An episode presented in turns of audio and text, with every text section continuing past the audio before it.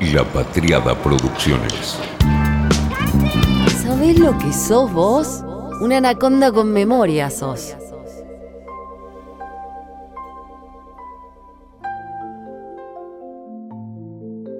Es rarísimo lo que les pasa con Guzmán. No tiene tanta entidad ni tanta gravitación para que les pase lo que les pasa. No, que la inflación. Sí, bueno, eso lo podemos dejar para el enojo de la peluquería, el comentario corto en la cola del rapipago, pero para la política.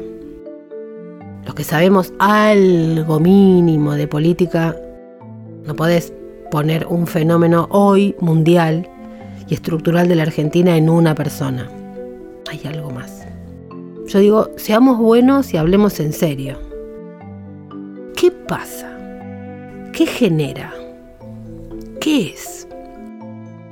A mí, los avesados lectores de la política me van a disculpar, pero desde hace bastante tiempo nunca dejo de leer, o al menos de intentar leer, lo que pasa en la política sin meter la psicología. Y si me permitís, las herramientas que tenga del psicoanálisis. Porque las reacciones de las personas en la política dicen un montón. Sobre todo, ¿viste quienes se jactan y ven un síntoma de fortaleza en supuestamente no necesitar amigos, esos que te paran el carro, que te dicen, no, boluda, eso no lo podés decir. O el psicoanálisis, ¿no? Que te hace pensar en uno mismo.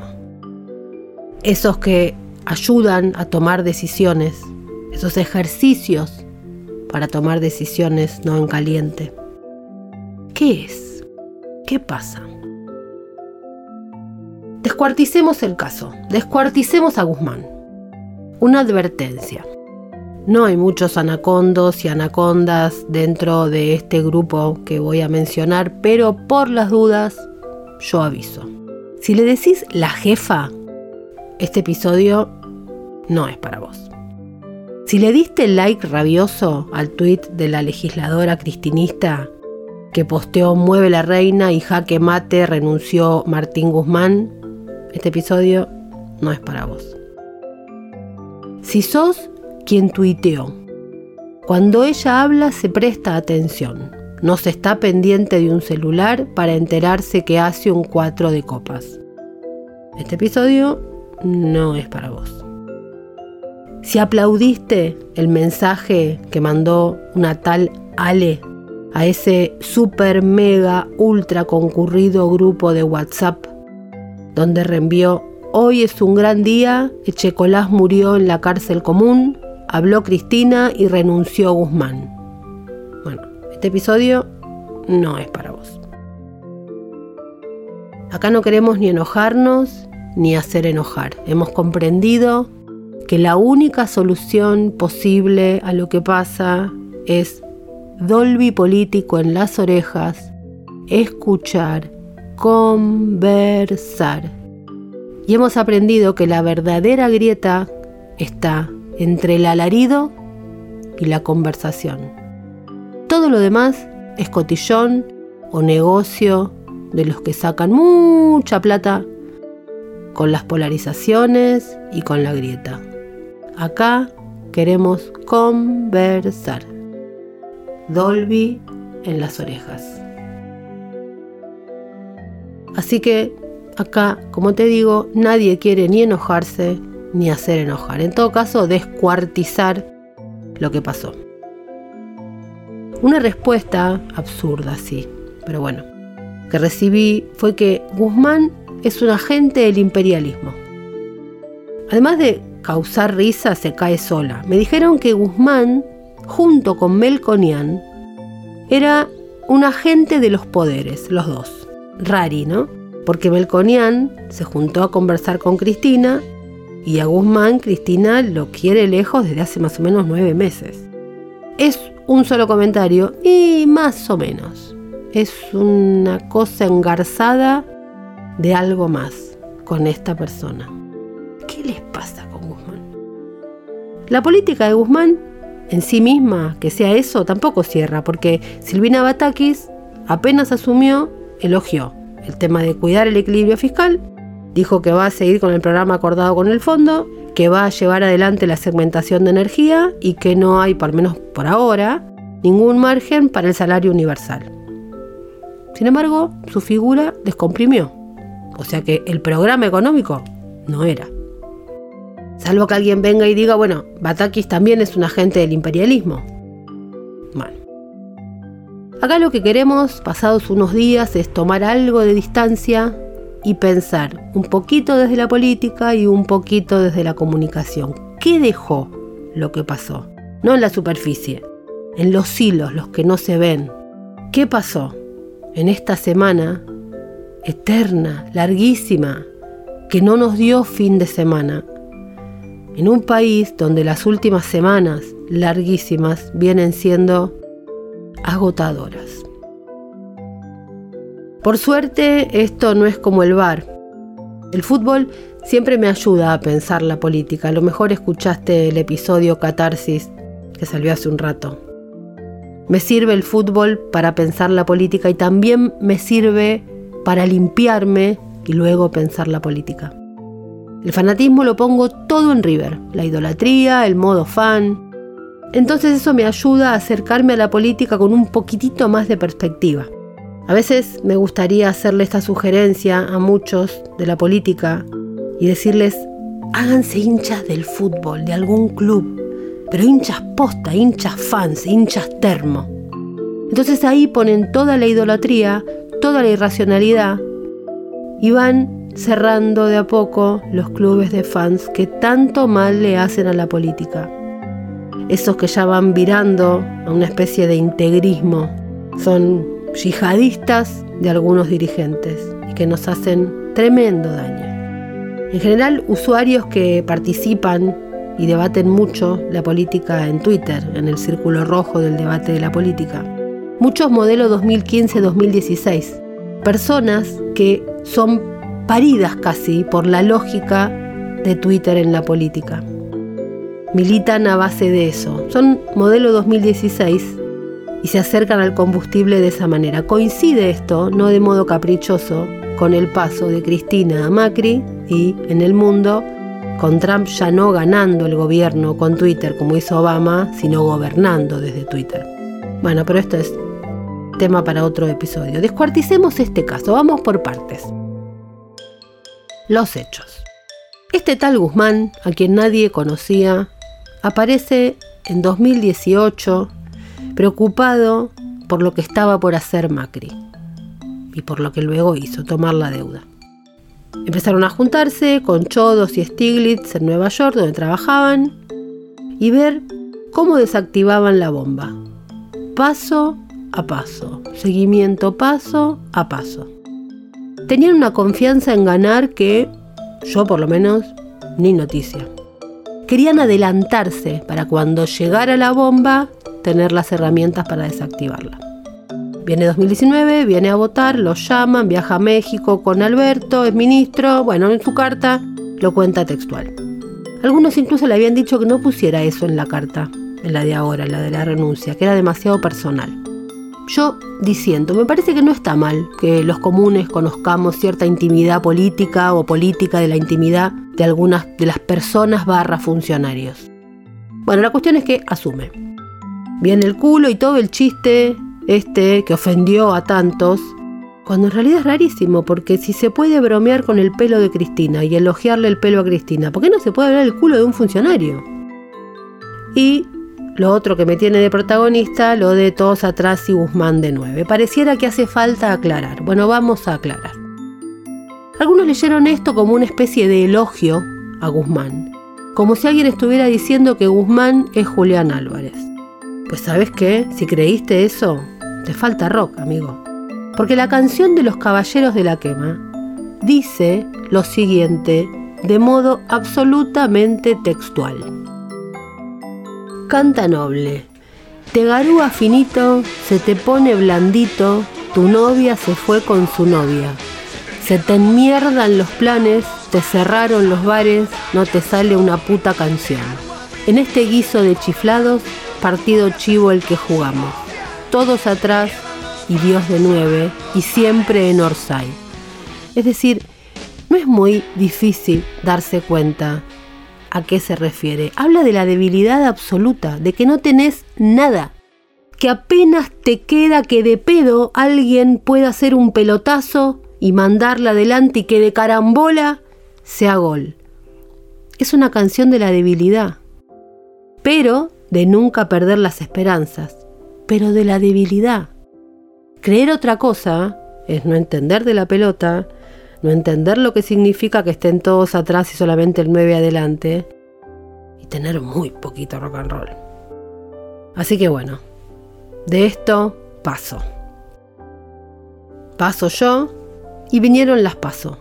Vino las paso, vino la carta, la carta de Cristina, las primeras diferencias de datos, el hartazgo y el pánico porque la carta tenía errores de datos y eso ya era grave en sí mismo.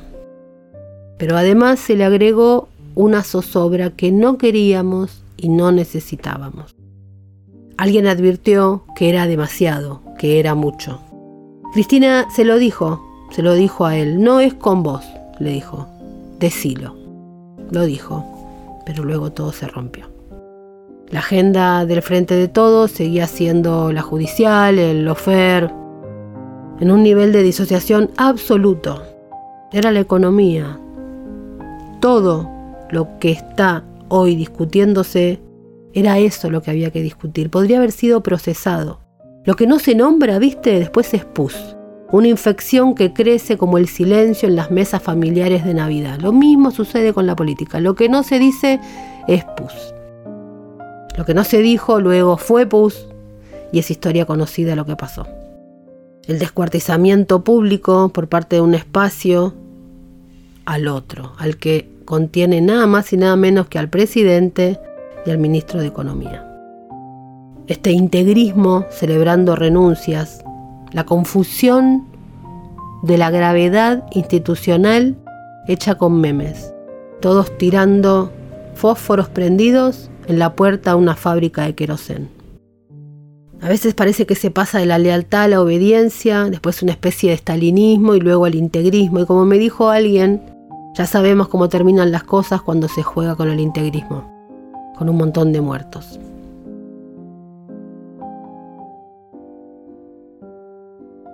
En estos meses de tanta irascibilidad, hartazgo, guerra furiosa interna, esta interna cielo abierto que nadie quiere y necesita, salvo los cuatro protagonistas.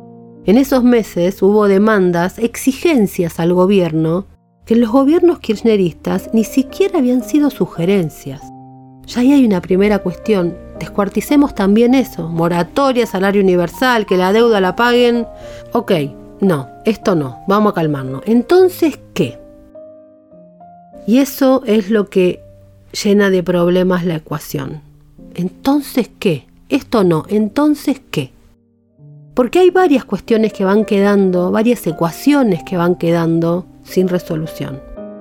Una de las que no me cierra es que te digan, pero ¿y por qué? No se puede ser crítico y debatir.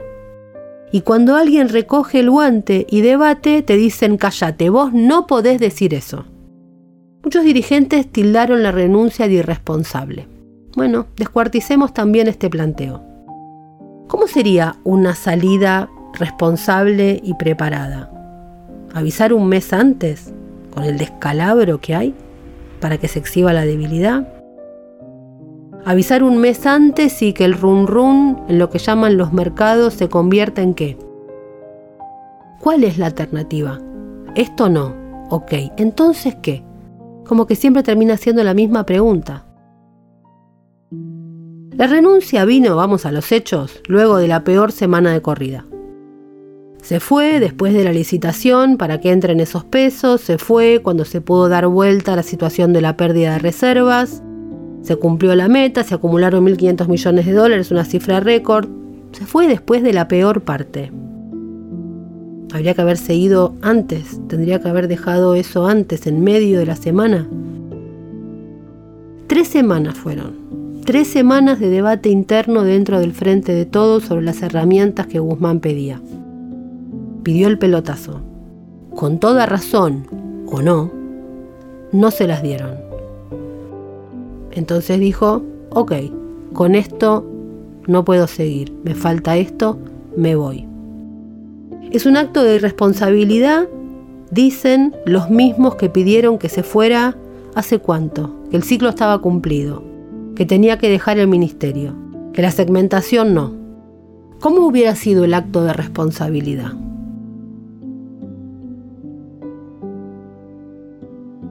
Y anda dando vueltas esto de que no le avisó al presidente.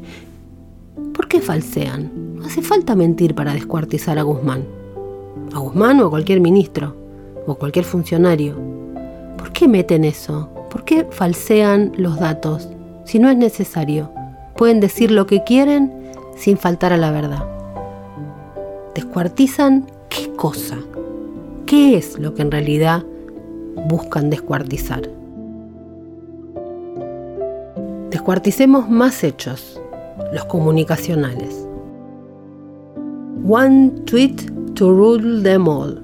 Un tweet para dominarlos a todos. 1747, la bomba, un tweet con la profunda convicción y la confianza en mi visión sobre cuál es el camino que debe seguir la Argentina, seguiré trabajando y actuando por una patria más justa, libre y soberana. Y una carta extensa, front and back. Una carta interesante como la de Culfas o como las de Cristina, como cualquiera, porque tienen todas esas hilos de los que tirar. Y una renuncia. Ministros de Economía han renunciado cientos. Hay un promedio que alguien hizo que dice que los ministros de Economía duran en su cargo aproximadamente un año y cuatro meses. En este caso, Guzmán estuvo dos años y siete meses. Así que la renuncia en sí no es ninguna novedad para la Argentina. Entonces, ¿por qué tanto ruido? ¿Por lo que implicaba Guzmán para el presidente? porque fue el que renegoció la deuda más espeluznante que jamás haya contraído la Argentina? ¿Por qué?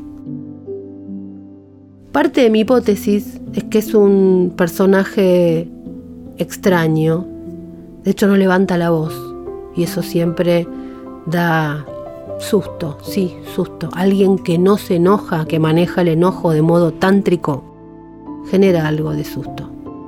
Pero además se atrevió a debatir, a debatir con quien pocos se animan a debatir. Porque muchos se animan a insultarla, tergiversarla, denostarla, inventarle causas, ofenderla, amenazarla, dañarla, meterse en detalles escabrosos, horribles y mentirosos. Pero pocos se animan a debatir, a debatirle con respeto, ¿Será eso lo que hay que descuartizar? En la pospaso hay algo del clima que estamos viviendo hoy. Aquella carta que nos puso en vilo 20 días, una zozobra que no merecíamos y como digo, no necesitábamos. Una carta de la que se han extraído eslogans, se han hecho remeras. Podés ir a la Anaconda número 56 si querés donde hablamos del hartazgo, pero que pocos se detuvieron a leer en profundidad, como suele pasar con Cristina. Esa carta fue debatida y rebatida con datos económicos.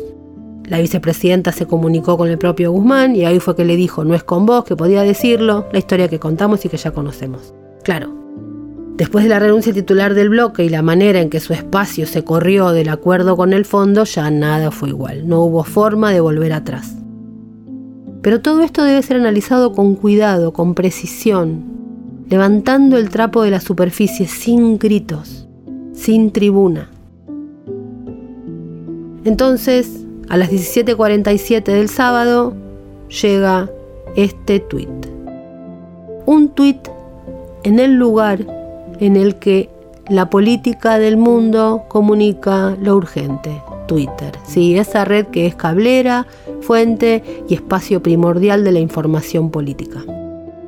Y fue un gran golpe, por el qué, por supuesto, la renuncia, pero también por el cuándo y el cómo. En medio del discurso de Cristina. Eso fue lo que ofendió. Esos discursos donde descuartiza a su propio gobierno. Pero ese tuit molestó, porque le dio en el centro de la centralidad. Cristina quedó hablando de algo, pero la agenda se corrió a otro lugar. Que no se hace, me han dicho y he leído que no se le hace. También hay que descuartizar eso quizá. Lo cierto es que fue lo que pasó. Las horas y los días posteriores y muchos análisis y enojos se centraron en eso, en lo que no se le hace, en que no es el modo. ¿El modo? ¿No es que acaso los modos no eran importantes, sino que lo importante es el qué? Quizá ahí también hay otra gran lección para descuartizar lo que queda. Sí, los modos importan. Y si molestó el modo de renuncia, pues entonces que se pongan los modos siempre sobre la mesa. Porque si no, lo de la doble vara, que ofende, también es lo que se hace. Ese tuit de Guzmán tiene un origen que es la lección inmensa, política ni hablar, pero comunicacional, de aquel 19 de mayo, cuando también por Twitter, jugando con la sorpresa y apostando a hacerlo impredecible en el momento menos pensado, Cristina salió con su gran le he pedido. Dejó a todos con la boca abierta. Ya nos lo enseñó Don Draper en Mad Men. Si no te gusta lo que se está diciendo, cambia de conversación y vaya si cambió la conversación. Los títulos del domingo de los diarios fueron muy gráficos. El título principal iba a ser Cristina, pasó al segundo lugar. Renunció Guzmán y se aguardan cambios en el gabinete, tituló Tiempo Argentino y abajo una frase de Cristina sobre Perón. Clarín, Guzmán renunció por Twitter mientras hablaba Cristina y dispara cambios en el gobierno. El día fuerte cimbronazo en el gobierno por el portazo de Guzmán. Página 12 partió la tapa y puso a Cristina arriba diciendo hay que empezar a discutir un ingreso básico universal y abajo Guzmán me voy porque tú quieres que me vaya. Esquiu, Guzmán renunció al Ministerio de Economía. El litoral, sorpresiva renuncia del ministro de Economía y más crisis en la Rosada. Crónica, conmoción por la renuncia de Guzmán y abajo una frase de Cristina. Diario Popular renunció a Guzmán y se define su sucesor. Sigamos descuartizando los hechos y a Guzmán. Hay otro punto extraño del debate en todo esto. Se exige un salario universal, moratoria, que no haya segmentación. Eso quiere decir o implica o dice sin decir que el Estado tiene dinero para afrontar eso. Si eso es así, o alguien cree que eso es así, ese razonamiento lo que también trae implícito es que el Estado tiene dinero, que no es que está sin un peso luego de la deuda externa y de la pandemia. Y si eso es así, implica que la deuda externa gravísima, tomada por Macri, sobre la que se hizo campaña en 2019, no era tan gravísima ni tampoco fue tan enorme la inversión del Estado en recuperar el sistema de salud. En lo personal, sí creo que la deuda fue gravísima y que el Estado puso todo para reconstruir el sistema de salud. Y por eso entiendo que no hay un peso. Entiendo que otros piensen diferente a mí, por supuesto, pero que se pongan de acuerdo. O la deuda fue algo que nos aniquiló, o el Estado tiene mucha guita y se le puede exigir de todo. Las dos cosas en el mismo razonamiento no caben. Y ya que estamos descuartizando, descuarticemos también lo último de esta semana. El discurso de Máximo Kirchner, que también puede, ¿por qué no?, ser descuartizado porque para algo fue público. Comparó la renuncia de Guzmán con la renuncia suya al bloque de la Cámara de Diputados. No lo hice pensando en grandes protagonismos, dice. Lo hice con toda responsabilidad. Y además dijo que el ministro había sido de una irresponsabilidad supina por no comunicarse con el presidente. Terminó con él, se abrazaron a Guzmán, los dejó tirados y ahí está Cristina para sacarlos adelante. Sobre esta frase no termino en lo personal de comprender a quién se refiere. Tampoco me parece que sea demasiado importante que lo entienda yo. Respecto de lo otro, se me ocurren dos conclusiones o dos preguntas. Una, ¿por qué dice que no se comunicó con el presidente? No hace falta falsear la realidad para descuartizar a Guzmán. Y en segundo lugar, ¿por qué compara su renuncia con la de Guzmán? A Máximo nadie le estaba pidiendo que renunciara, ni lo estaba esmerilando, todo lo contrario. A Guzmán sí. Entonces, ¿por qué no tendría que haberse ido. Andate, andate, andate, andate, andate. Te tenés que ir, se tiene que ir, que se vaya ya. Andate, andate. Renuncia, no te podés quedar, andate. Once meses. Se va. Y la respuesta es, no es el modo de irte, te tendrías que haber quedado e irte de otra forma. Es imposible. ¿Hablamos de los modos o no hablamos de los modos? ¿Se tiene que ir o no se tiene que ir? Como que, mm, con toda franqueza y cariño, se pasó dos pueblos en ese discurso. Vi mucho asombro, estupor y hasta miedo. No leí defensas. Vi hartazgo y preocupación. Quedó como hablando de un episodio anterior. Néstor Kirchner también era un killer, pero lo hacía puertas adentro, ni nos enterábamos. Eso de tenernos los nervios como alambres todo el día a mí se me ha vuelto insoportable.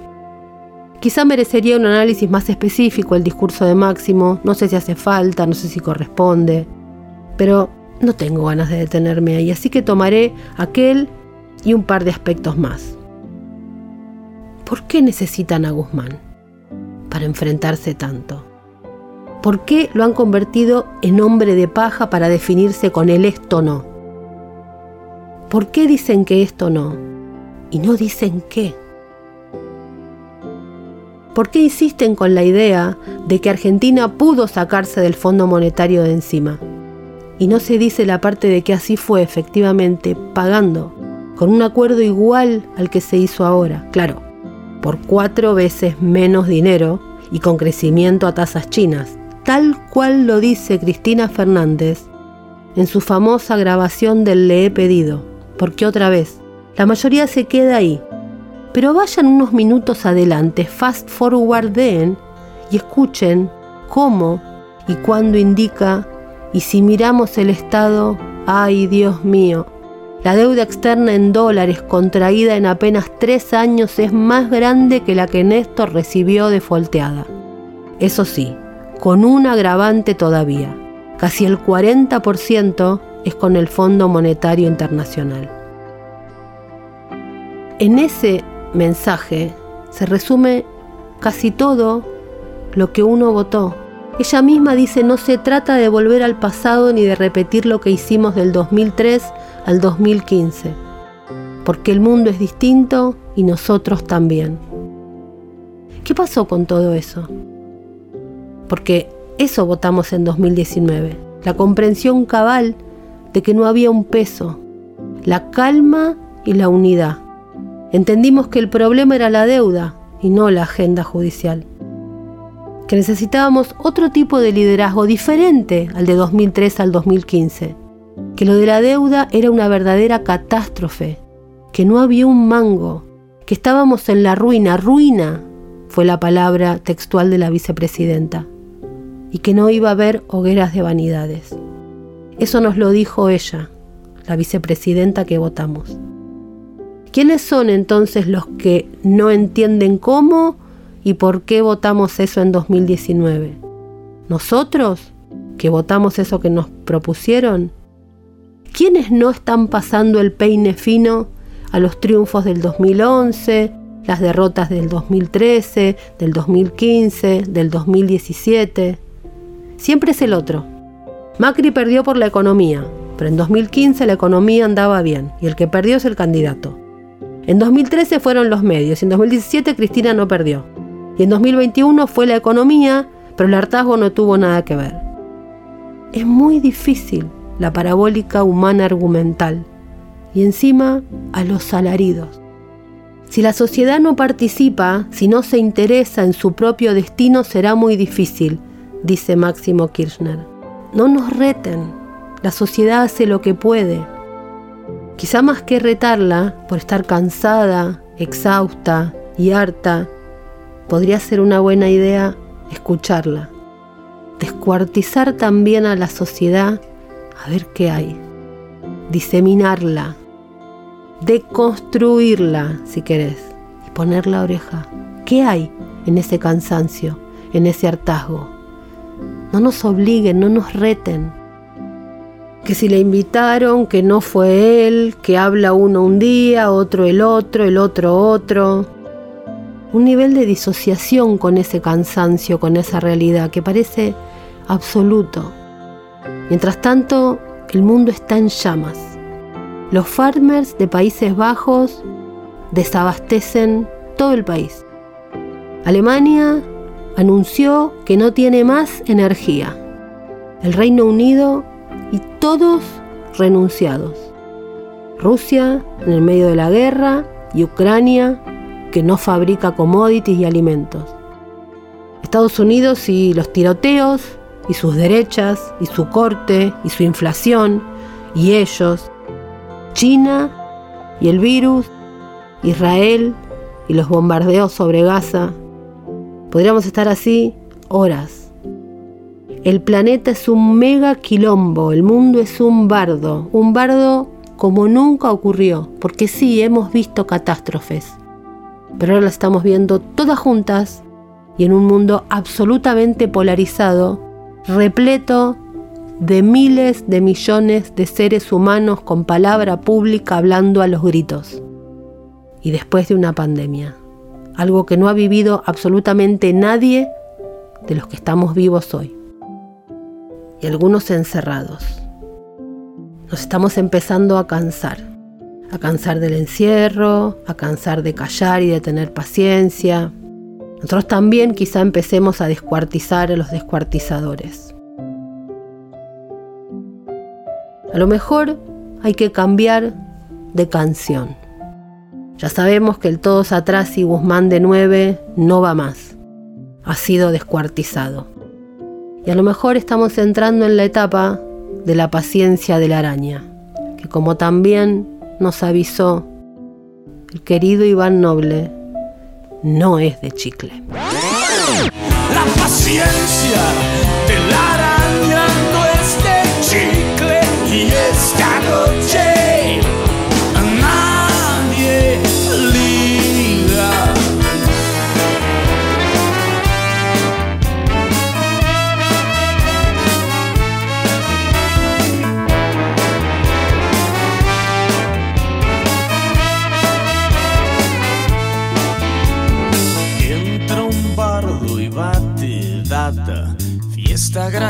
gratis acá